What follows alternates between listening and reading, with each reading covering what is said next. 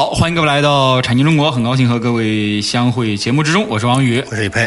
哎，李博士，上节目呢，我们大概把这个啊治国理念、治世理念的这个差异呢，大概说了一下啊啊，嗯，今天呢开始聊这个四个必然当中的第三和第四个必然啊，咱们节目得加快啊。嗯，我说我就别说咱们这节目这中美博弈最后就别讲一年，是吧？好好，那我们说呢，第三个就是什么呢？就是美国的核心的政治的高层啊，嗯，他们自己所信奉的理念啊。他们也在发生变化，嗯，而且信奉一些和平理念的人呢，正在老去，嗯，信奉新的权力理念的人呢，他们正当时，嗯，因此呢，之间就会产生各种各样更多的这种博弈的可能性。对，那我们说，首先第一个问题就是最早的时候，那我们说倒推五十年吧，嗯，其实美国政坛呢奉行的更多的是一个叫军事理论嘛，我讲的势是势力的势啊，军是平均的军，嗯，对吧？不是那个军事，哎，对，那我们说这个军事理论呢，其实说起来也很简单。讲到军事理论呢，大家可能没听听说过，但是讲到一对这个一对这个中国人民的特别 这个在政治上的 CP 是吧？这个大家可能就理解了。一个叫尼克松是吧？一个叫做这个我们讲基辛格是吧？这两个人经常一般我们好像都是这个成对出现，但是这个真的是在美国的政坛两个代表人物，呃，在这个那个政坛里边啊，应该来说好像是一个很有趣的，嗯啊这样的一种这个存在是吧？嗯，应该来说呢，这个军事理论里边呢，其实说白了就是呢。当时美国呢，相对而言，面对苏联的这个咄咄逼人的啊这样的一种势头吧，应该来说呢，他是希望全世界进行一个所谓的多极化的。对啊，因为什么呢？越多元呢，可能对抗苏联的朋友啊，他就越多，是吧？咱们这个反正就分担一些压力。所以那个年代呢，军事理论呢，应该来说是大行其道啊，大行其道。那我们首先讲，在这个过程当中呢。呃，首先第一点就是说，这个理论当然不是基辛格提的啊，咱们千万不能说就基辛格是无所不能，这早就有了，对吧？啊，过程当中啊，但是呢，在这个过程当中呢，应该来说，一七一三年的时候，是吧？啊，应该来说，他第一次呢被人类呢就正儿八经的，就是运用啊，主要是乌特勒支合约里边。嗯，那在这个过程当中呢，应该来讲，从此之后呢，军事理论一直成为西方一个重要的一个理论。而且也成为了这个七十年代美国所推崇的叫缓和战略构想的一个基础。对啊，他希望缓和。就我们经常讲，叫七十年代苏联是攻势，对吧？嗯美国呢是守势，因为那个年代的苏联给人感觉实在是红的不像样，猛的有点离谱了，是吧？所以那个年代特别牛。嗯。而且呢，应该来说，这个理论呢，应该是上世纪六十年代斯坦利霍夫曼啊。啊，他自己进行成型的，但是呢，基辛格进行了运用，尼克松呢听得进去，啊，最后形成了一段佳话。嗯，那在这个过程当中呢，有这么几个逻辑，一个叫简单军事论，一个叫复合军事论，最后呢形成了叫五角军事。时间关系啊，我们不展开讲什么叫五角军事呢？嗯嗯，也就是除了美国之外呢，还有中国，嗯，还有日本，对吧？啊，还有欧洲，是吧？还有一系列的七七搭搭的各个国家。包括还有这个叫做苏联，因为苏联不可能不是一角嘛，所以呢，五个角共同构成你苏联只是其中的一个点，另外的四个点啊，四四个点，在某种意义上讲，因为七十年代中美关系缓和了嘛，对，都是美国的人嘛，其实是个四比一的关系，是吧？所以在这样的一种过程当中呢，进行一个全球军事体系的存在啊，然后呢，应该来说呢，表现在核竞争、核对峙上有一个叫核恐怖平衡的这样一个理论。这个理论当时对中国呢来说是构成了中国呃在七十年代一直到九十年代初，对吧？这样一个黄金二十年过程当中啊，对吧？它的一个核心的这样的一个发展的一个优势的这样一个体系，为什么这么说呢？用得着你，嗯，你还比较弱，嗯，你又不产生威胁，而且你更需要我，因为你跟苏联关系也不好，嗯，所以大家发现从七十年代一直到九十年代初。嗯，其实不管是军事、政治领域里，中国的空间变得异常的大，而且在这个过程当中，甚至在军事领域，嗯，都跟美国有一系列的合作吧，会支持你，而且他是把你当做准盟友在进行看待的。那个时代。啊，所以呢，在那个年代里面，他们提出这样的一个理论。那这个理论呢，往下走，后来尼克松呢，由于方方面面的原因也下台了，对，基辛格呢也淡出了，嗯嗯，啊，世界呢总体向和平在发展，那就诞生了这个贸易和平理论，做生意了。贸易和平理论呢，其实来的也很早。嗯，亚当·斯密、大卫·李嘉图，天团级的人物是吧？啊，大家有兴趣看看他们的书啊。所以在这个过程当中呢，当时大家认为全世界天天扔核弹，根本没扔过。嗯，维持核弹，我的妈，这个开销得多大？自己再看看自己，对吧？浑身都是核弹。再看看那个不搞核弹的日本和欧洲，过得挺好的。心想搞什么搞？还不如就做生意。怎么做？全球一起做。越做生意越安全，是吧？什么叫贸易和平理论呢？就是越做生意越安全。嗯，越做生意越安全的过程当中呢，就是贸易量越大，冲突的成本越高，冲突可能性越低。到了九十年代，大家知道美国呢，在这个过程当中，应该来讲，少壮派大量的登场吧。嗯，啊，先是里根。然后下面就是克林顿，那那你桌子板凳都坐不好，都得敲脚的那种，是吧？所以在这个过程当中，所以怎么办呢？苏联也结束了，嗯，对吧？全世界应该是干正道，那就是商业和贸易。九五年 WTO 成立，W 成立其实成了这个贸易和平理论最高光的时刻，但他们忘了一件事儿：贸易和平理论里面还有一句话，嗯，跟多个人贸易是安全的，但是你过多的依赖一个人，最后被他所。要挟控制了，那就你没东西可冒了，你反而变得不安全了。嗯，他们呢看书看了前三章，这两个最后几页没有看。对对。后来呢，通过二十年的 WTO，嗯啊，他们呢成功的。塑造出了一个叫做全产业链的中国，结果发现怎么办呢？不干了。嗯，当时先贤写这本书的时候告诉我，越贸易越安全。嗯，但是我忘了看一条，就是集中跟某个人贸易，把他养肥之后，对我来说是心腹大患。怎么办？不干了，不看了。贸易和平理论不要了，怎么办呢？贸易和平理论代表着是。美国掌控全球经济领导权，嗯，它最大的一个里程碑，WTO，嗯嗯，现在甚甚至美国觉得全球化理论都不想要了，干掉，要干掉它，哪怕我自己杀敌八百，自损一千，嗯，也要干，我也得干掉，是吧？它已经不是一千和八百的关系了，因为这个理论是他一手塑造的。你看看他现在国内的这个 CPI 有多高，就是因为这个理论的问题啊。那我们说，结合这样的一个理论之后呢，嗯，那后边还有一个理论，嗯嗯，那就叫权力转移论，这一块是美国国会智库啊，现在抱在手上，天天看，天天抱。不会低，最后两张不看的这本书是吧？呃，所以怎么办呢？叫权益转移论啊。嗯嗯。我们过会儿中途之后跟大家聊这个话题。我为什么讲这个话题呢？美国的政界也是看书的，他们也有大量的智库理论基础，包括像基辛格博士这样知行合一的 呃这样的一些人，对吧？啊，所以怎么办呢？所以呢，他们现在看的是第三本书，叫权力转移理论啊。这本书看的人呢，往往都是少壮派啊一些人。所以呢，给大家说一下，为什么我们现在中国碰到了这么大的压力呢？因为他们现在读的是这本著作，对吧？以前我们。都说嘛，这个什么马克思写《资本论》看的多的是社会主义国家，搞错了，资本主义国家看的更多。对，这个是资本家的必读书，《资本论》。嗯，好，所以呢，这个看书啊要看全了，最后几页一定要看。有的时候有些事儿你看不全就会出事儿。呃，已经发生了很多的这个问题了啊。好，这个中途说一下节目的上传播出平台，音频节目呢上传喜马拉雅平台，大家在喜马拉雅平台搜索“产经中国”，产业的产，经济的经，产经中国下载收听。那么视频直播呢？是在视频号的有声经济学人，大家关注有声经济学人呢，就可以呃看预约视频直播，以及看这个过往的视频直播的回放。我是王宇，我是李佩啊。待会儿片花之后，欢迎各位继续来到产经中国，咱们待会儿见。啊，待会儿见。好，片花之后呢，欢迎各位继续来到产经中国，我是王宇，我是李佩。李博士刚才说了，其实这个呃四个必然里边第三个必然就是三个理论的转移，从军事理论到贸易和平理论啊，一直到这个权力转移理论。对，没错。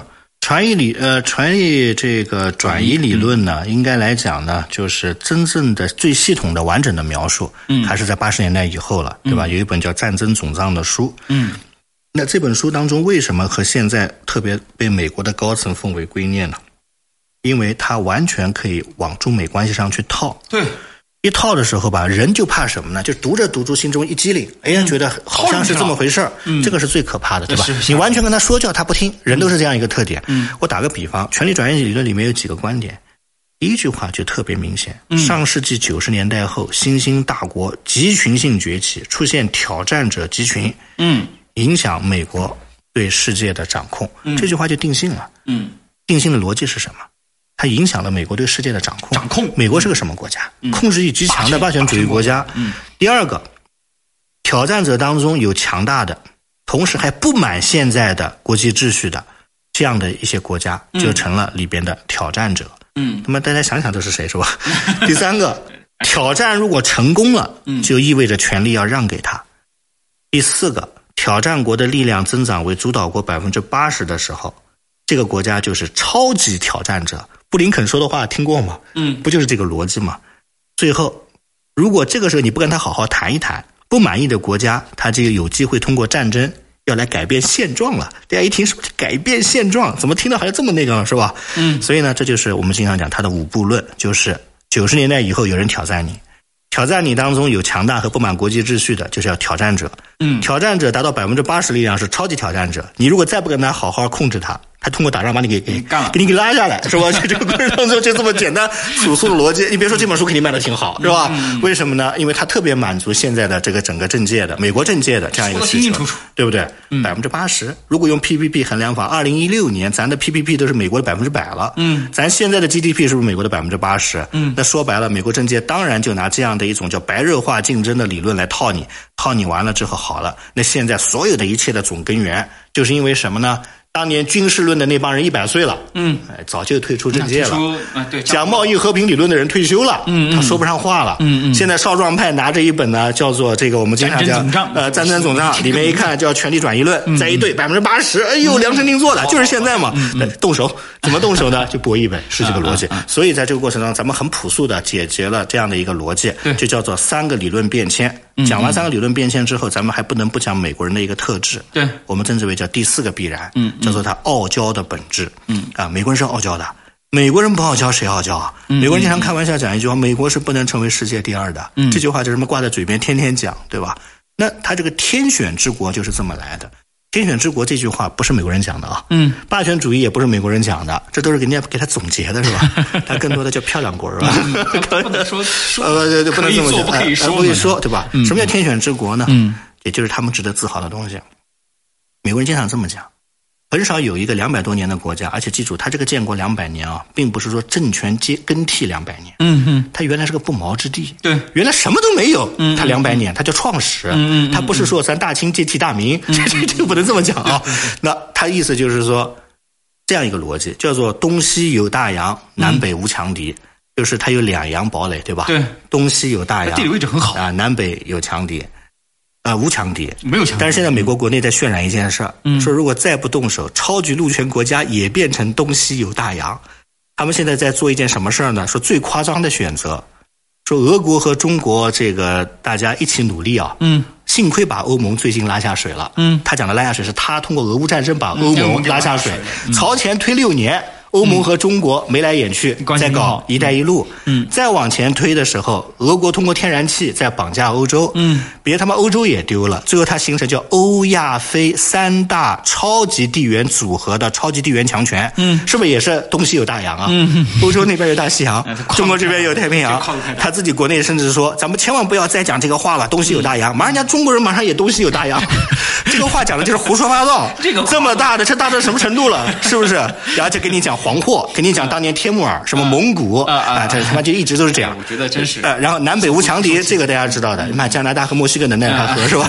啊，那这样子怎么办呢？那就可以把精力放在经济上，嗯嗯，对吧？精力放在经济上呢，那就成立第二句话，叫建国一百年，嗯嗯，工业数第一，这是美国人最自豪的。的确，工业就什么呢？从蛮荒之地建国一百年，一八八零年美国的工业产值就世界第一了，而且它超过这大英帝国啊。对，大英帝国在当年是何许人？你开玩笑，你想都不敢想的这样一个逻辑。嗯嗯。那第三个呢，就是建国两百年，也就是一九七几年，嗯，他成为蓝星守卫者，他自己讲的，什么意思呢？就是整个地球都得商量着和他办，对对对吧？他原来想的是建国三百年，他可能要成为宇宙的嗯嗯参与者，是吧？啊，但是过程当中呢，现在形成一个逻辑，他现在特别害怕一件事儿，你把这个所有的这个几句话重新念一遍，他觉得也能套在中国身上。这 个这个。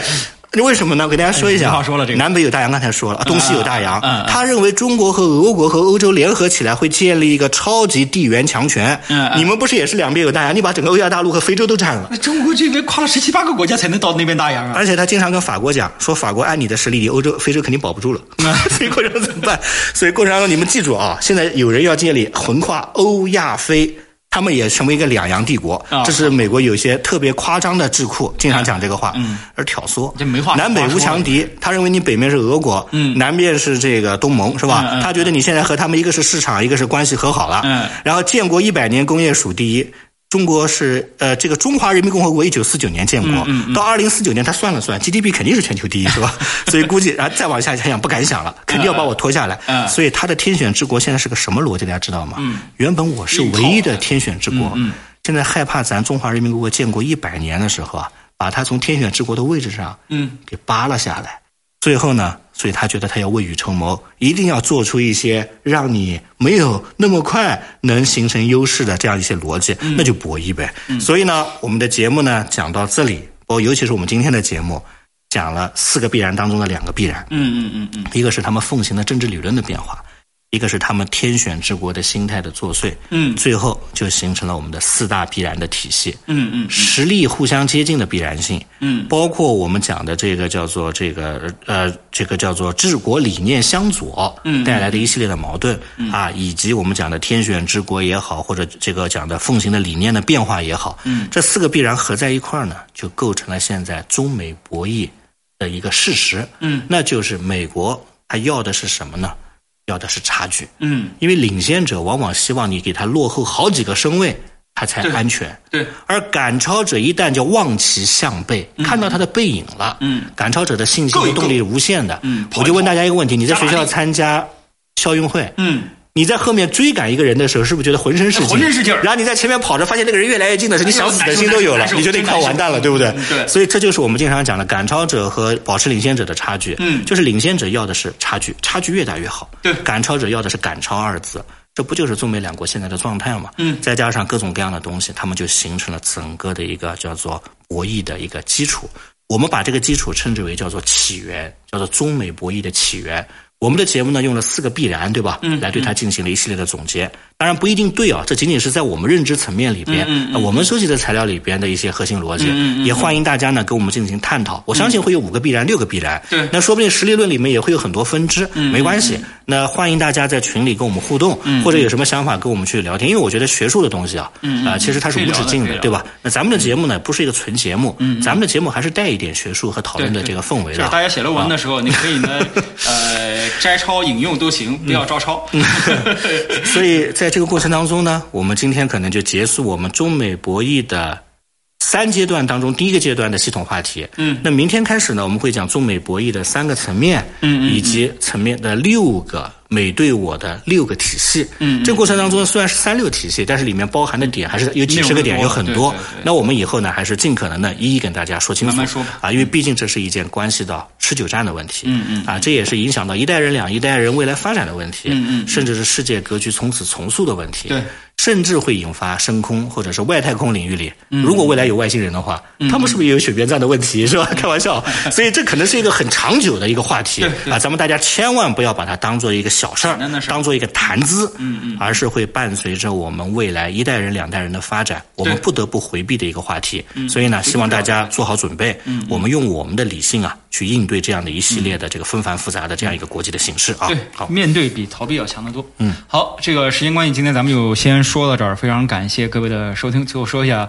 节目的上传播出平台，音频节目呢上传喜马拉雅平台，大家在喜马拉雅平台呢搜索“产经中国”，产业的产，经济的经，找到节目呢，这个产经中国下载收听。嗯，那么视频直播呢是在视频号的有声经济学人，大家在有声经济学人呢，呃，在视频号搜索有声经济学人，然后呢关注看这个视频预约啊，预约视频啊，或者是看这个过往的直播的回看都行。我是王宇，我是李佩，感谢各位收听，再见，再见。